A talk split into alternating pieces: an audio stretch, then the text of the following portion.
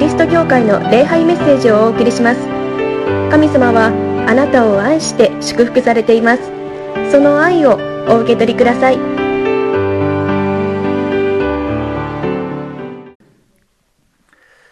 皆さんこの礼拝によくいらっしゃいました。1週間お疲れ様でした。皆さんのお顔を見れてとっても嬉しいです。皆さんと一緒にこのように礼拝できるまたこの福音の恵みに預かることができるということを本当に嬉しく思っています。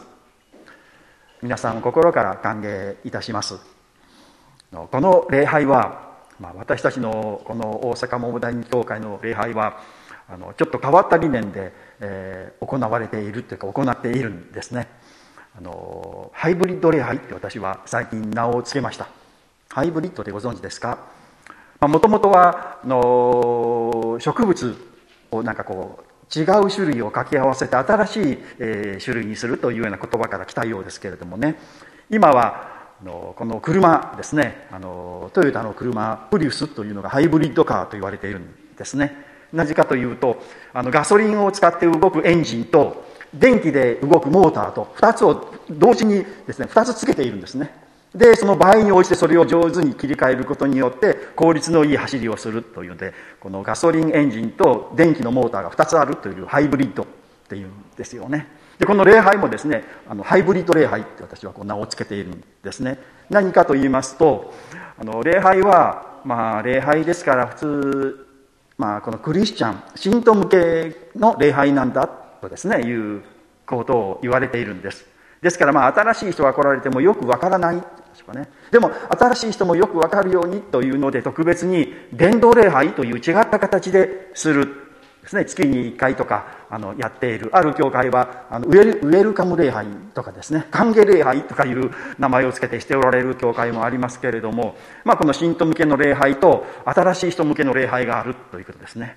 だけど大阪問題協会のこの礼拝はもうハイブリッドですからね。あの信徒向けと同時に新しい向けのあの礼拝同時にするということを考えているんです。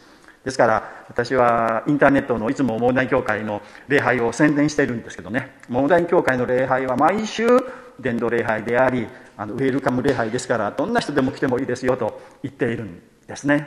で何かというともう神様が愛を語り神様が慰めと励ましを語ってくださるというのが礼拝なんだということですね。神様が慰めと励ましまた救いの言葉を語りたいというのはクリスチャンだけではないですね。もう全ての人に語りたいんですよね。私はあなたを愛している。あなたを救う。大丈夫だよ。私のところに来なさいよって。もう全ての人に神様は語りたいんですね。ですからこの礼拝はもう全ての人に開かれているし全ての人を歓迎する礼拝。もうクリスチャンもそうだしそうじゃない人ももう違う宗教の人も歓迎する。神様はその人たちを喜んで迎えられそして福音を喜びの言葉を語ってくださる。そういう礼拝であります。ですから皆さん本当に歓迎をいたします。そして神様の福音の言葉神様の愛の言葉を聞いて安心していただきたい。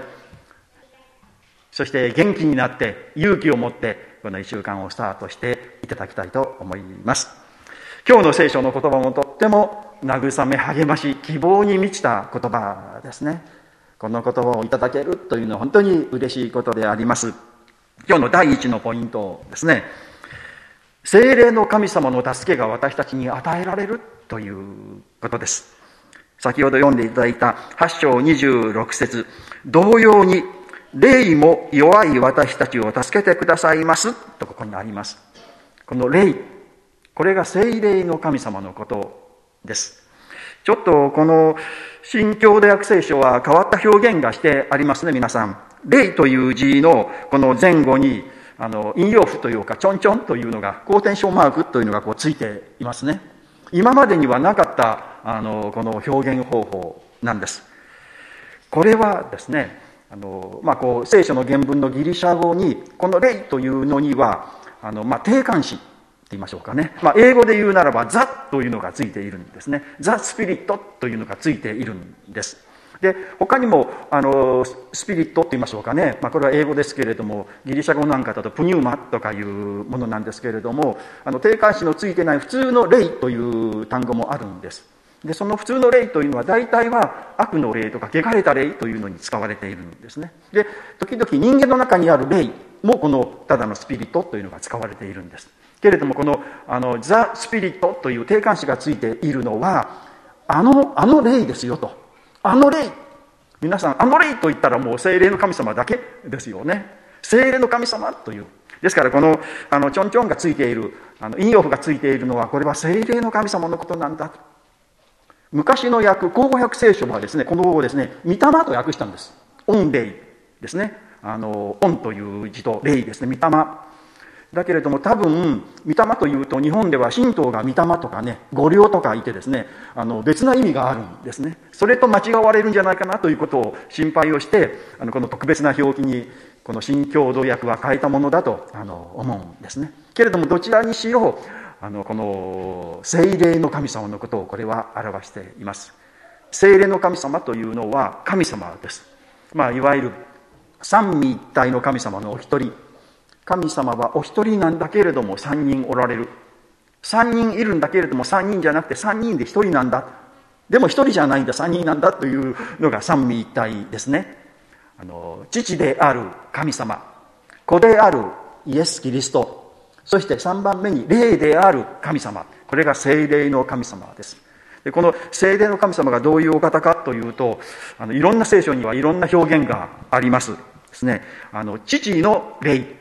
という表現がありますし主の霊ですねまたは神の霊ですねキリストの霊イエス・キリストの霊イエスの霊、まあ、これはイエス様のこいろんな名前の組み合わせですけれども神様の霊でありイエス様の霊でありそれが精霊の神様なんだということです、まあ、どのように働かれているのかというのは私たちは目に見えないのでよくはわからないんです。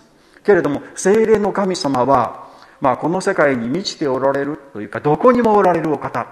どんな人にも精霊の神様が共にいてくださるということです、まあ、私昔精霊の神様はクリスチャンにだけいるんじゃないかなと思っていたんですね。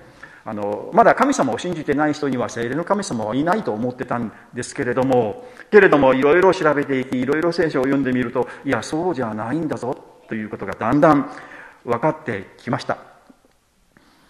精霊の神様はもう全ての人のそばにおられその人の心に働きかけておられるそしてですねあの黙示録のこの3章の二次節は有名な箇所です見よ、私は戸口に立って叩いている。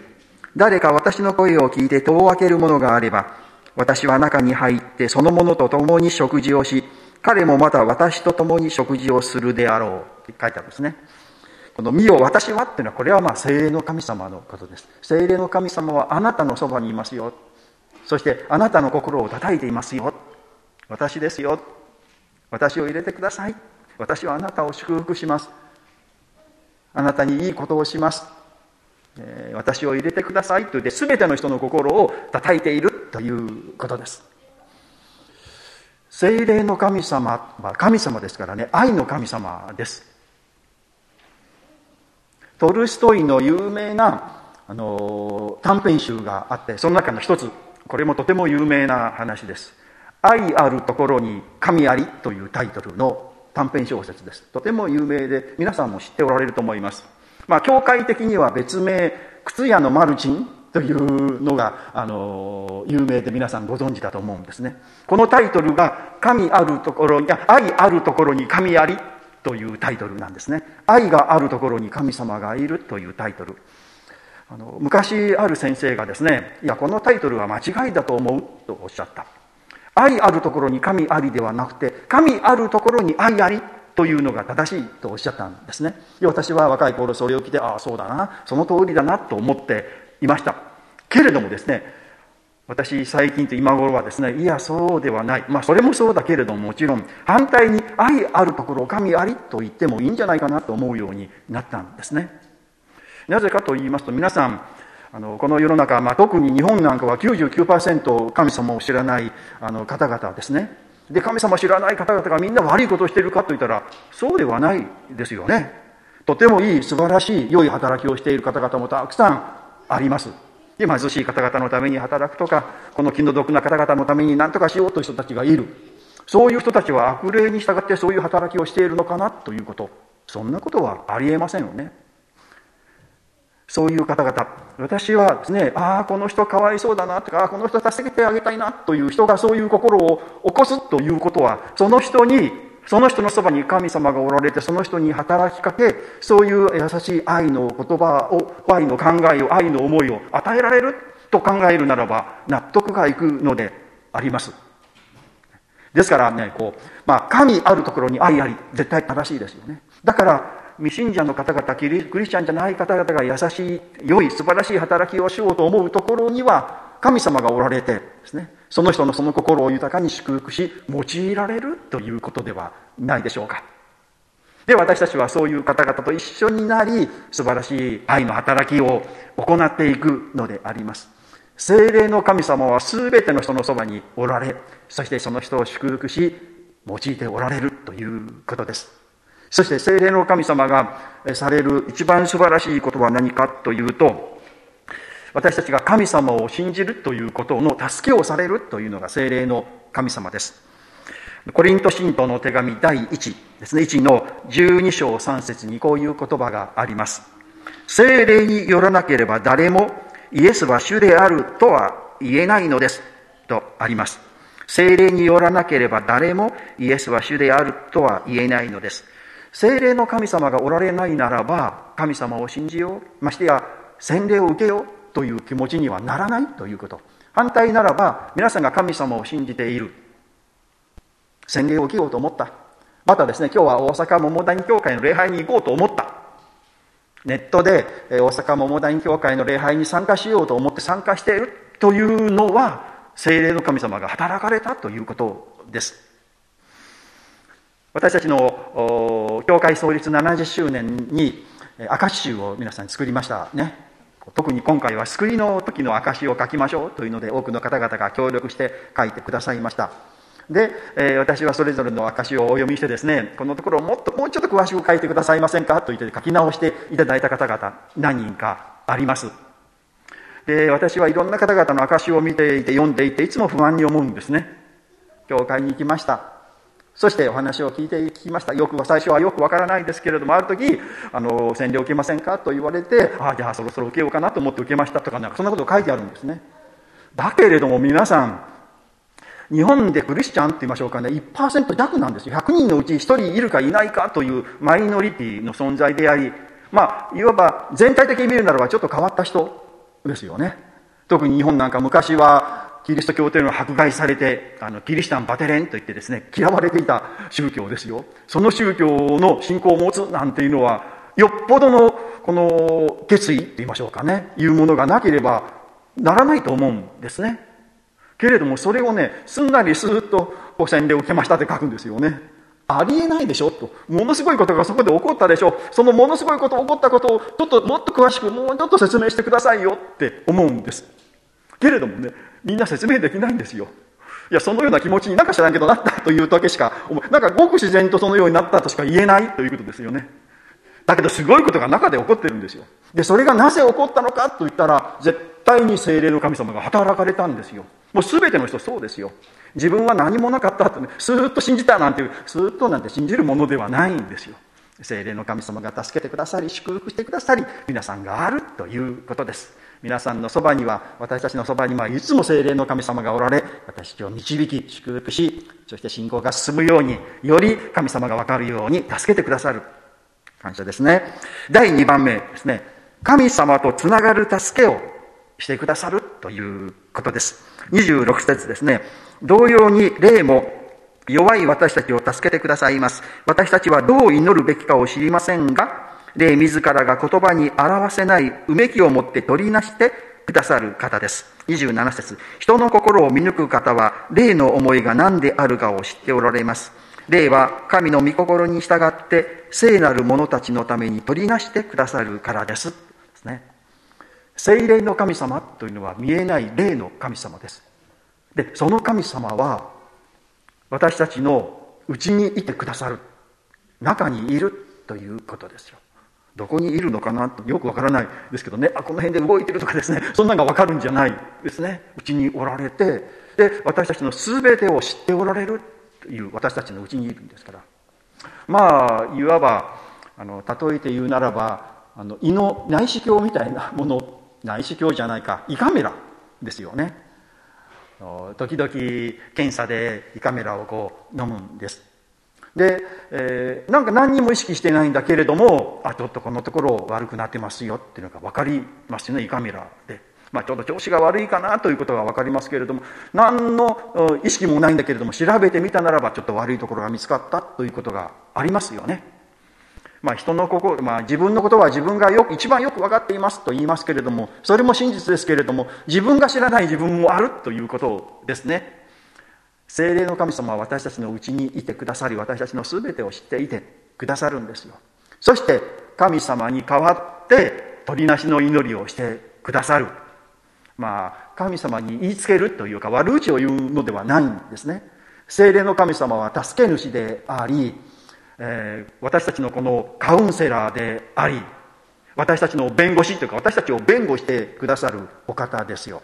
ですから私たちの悪いようにはねこの人はこんなことがあってこんな問題があるんだけれどもこんな気持ちでしたんですよでその真意をですねちゃんと神様に伝えてくださる神様と精霊の神様は一つの神様ですからね神様は精霊の神様の心がよくわかるで、精霊の神様は私たちのうちにいて、私たちの全てを知っておられる。そして私たちの味方となって神様に取りなしをしてくださるということです。取りなすということは愛です。私たちの教会、今日も皆さん11月号が入ってます。祈りのノートの11月号が入っています。あの毎日たった4行ですけれども、この祈りをぜひ祈っていただきたい。毎週の祈祷会ではこの祈りをですね、ちゃんとしています。あの皆さんで分担してです。今日は何日お祈ってください。1週間分をお祈りすることにしています。その水曜日から来週の火曜日までみんなで分担してですね、次の週はまたその1週間分をというので、毎週必ずあの誰かのために、皆さんのために、あなたのためにお祈りをしています。このリストに乗るということはとても嬉しいことですね。必ず祈ってくれるということですね。で、その祈りは愛の祈りです。取りなしの祈り神様この人のためにこの人を祝福してくださいこの人を助けてくださいこういう方が苦しんでいますどうか助けてくださいってですね私たち本当に心を込めて祈る愛の祈り。精霊の神様は愛そのものです。私たちの全てを知り私たちの味方となって私たちを弁護するために神様にお祈りをしてくださっているんです。嬉しいですよね。本当に心強いことであります。私たち時々祈れないなというか苦しいなって祈りもできないという時があります。けれども大丈夫です。精霊の神様はちゃんと私たちのために神様に取りなしの祈りをしてくださっていますし教会もあなたのためにあなたを決して忘れることがありません。お祈りをしています。その祈りを神様は見過ごす聞き逃すということはありませんちゃんと聞いてくださり答えてくださるお方でありますその精霊の神様が私たちのうちにおられるっていうのは本当に嬉しいことですね。第3番目のポイントですね。すべてをプラスとする恵みということです。本当にこの恵みは素晴らしいですね。28節神を愛する者たち、つまりご計画に従って召された者たちには、神を愛する者たちというのは誰かというと、ご計画に従って召された者たちということです。これは誰でしょうか？あなたですよ。皆さんですよ。私たちですよ。今この礼拝に来ておられる皆さんですよ。この列島を通して、えー、礼拝に参加しているあなたのことです。今、ネットを通してこのメッセージを聞いているあなたすべてが神様を愛するものであり、ご計画に従って召された皆さんお一人お一人です。安心してください。漏れてはいません。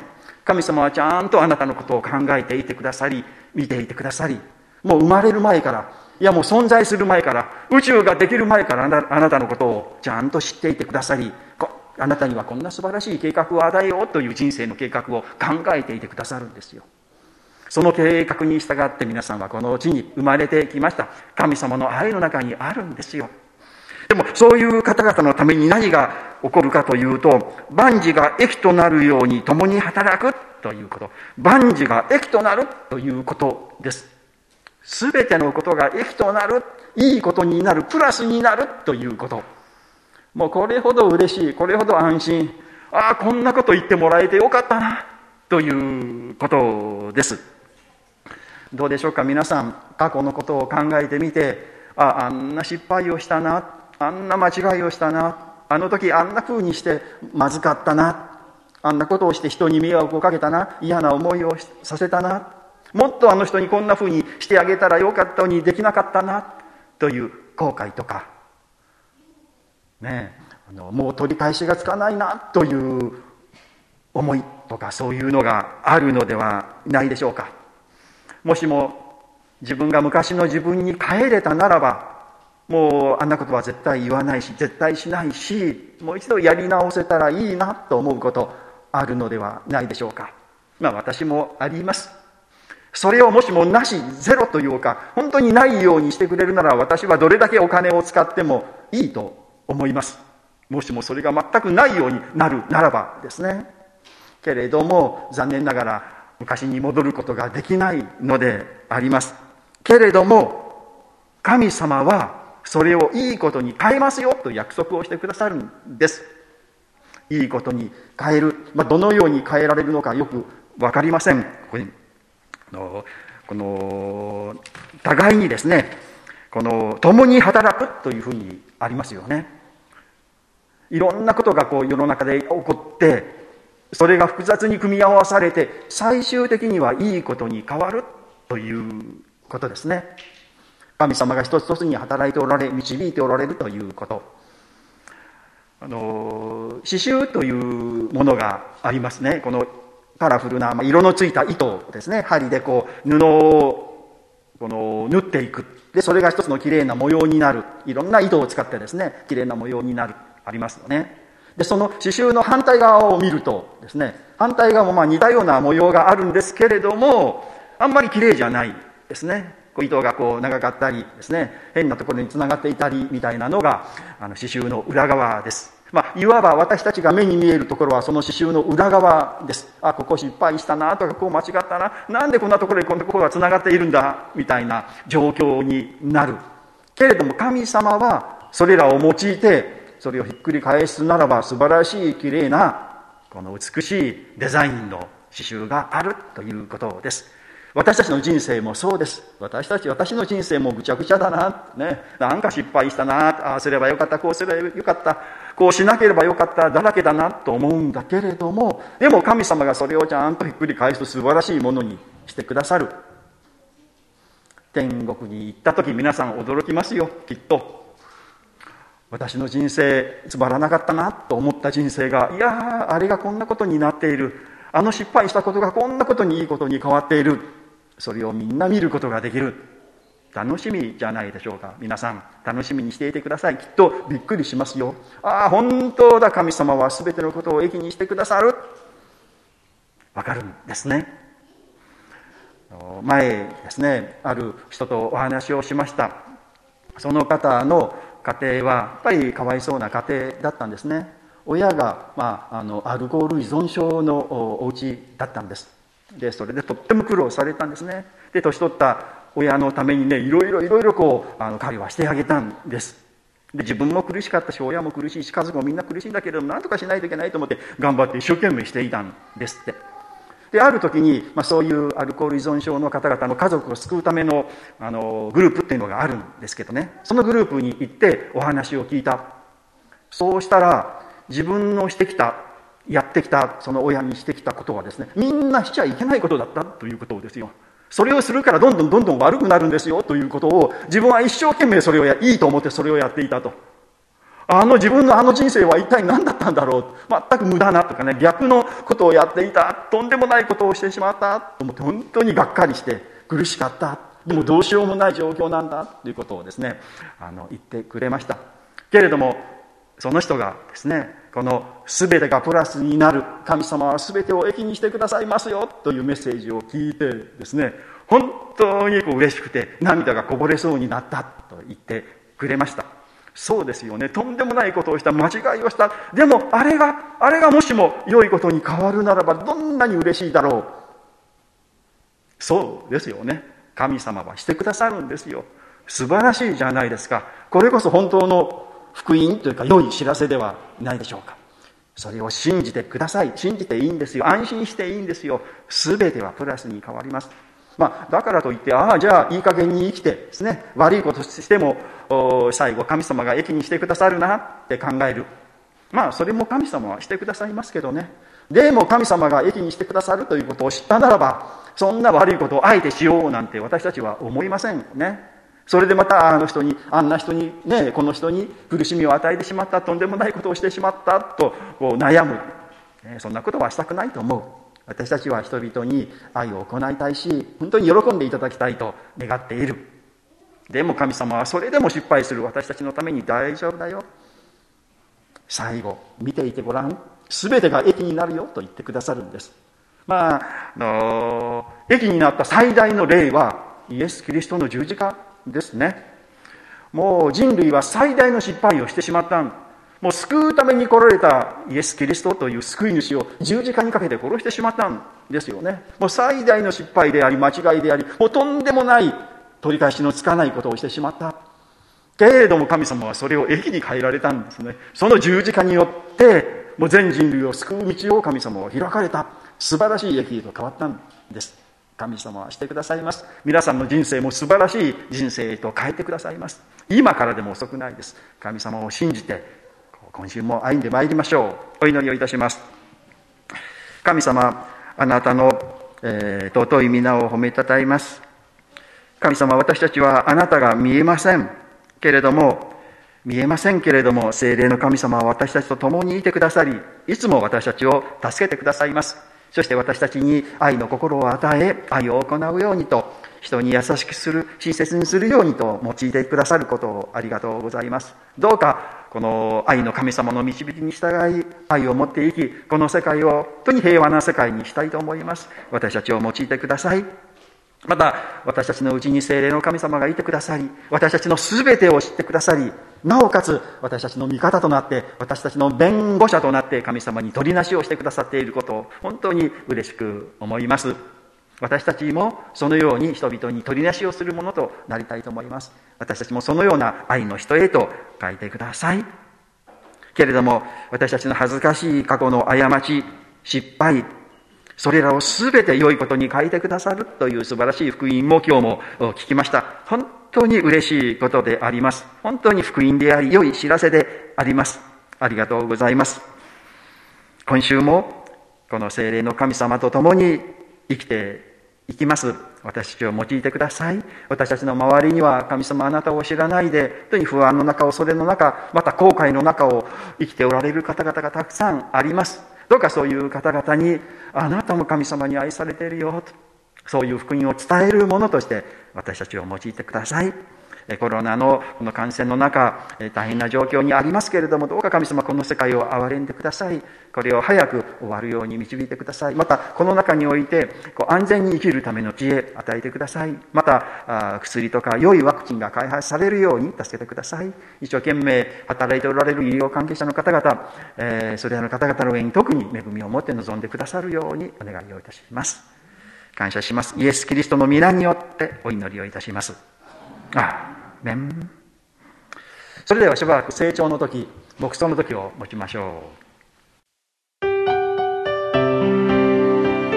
桃谷キリスト教会の礼拝メッセージを聞いてくださりありがとうございましたご意見ご感想などを聞かせていただけると幸いです神様はあなたが大好きで救ってくださいました安心してお過ごしください。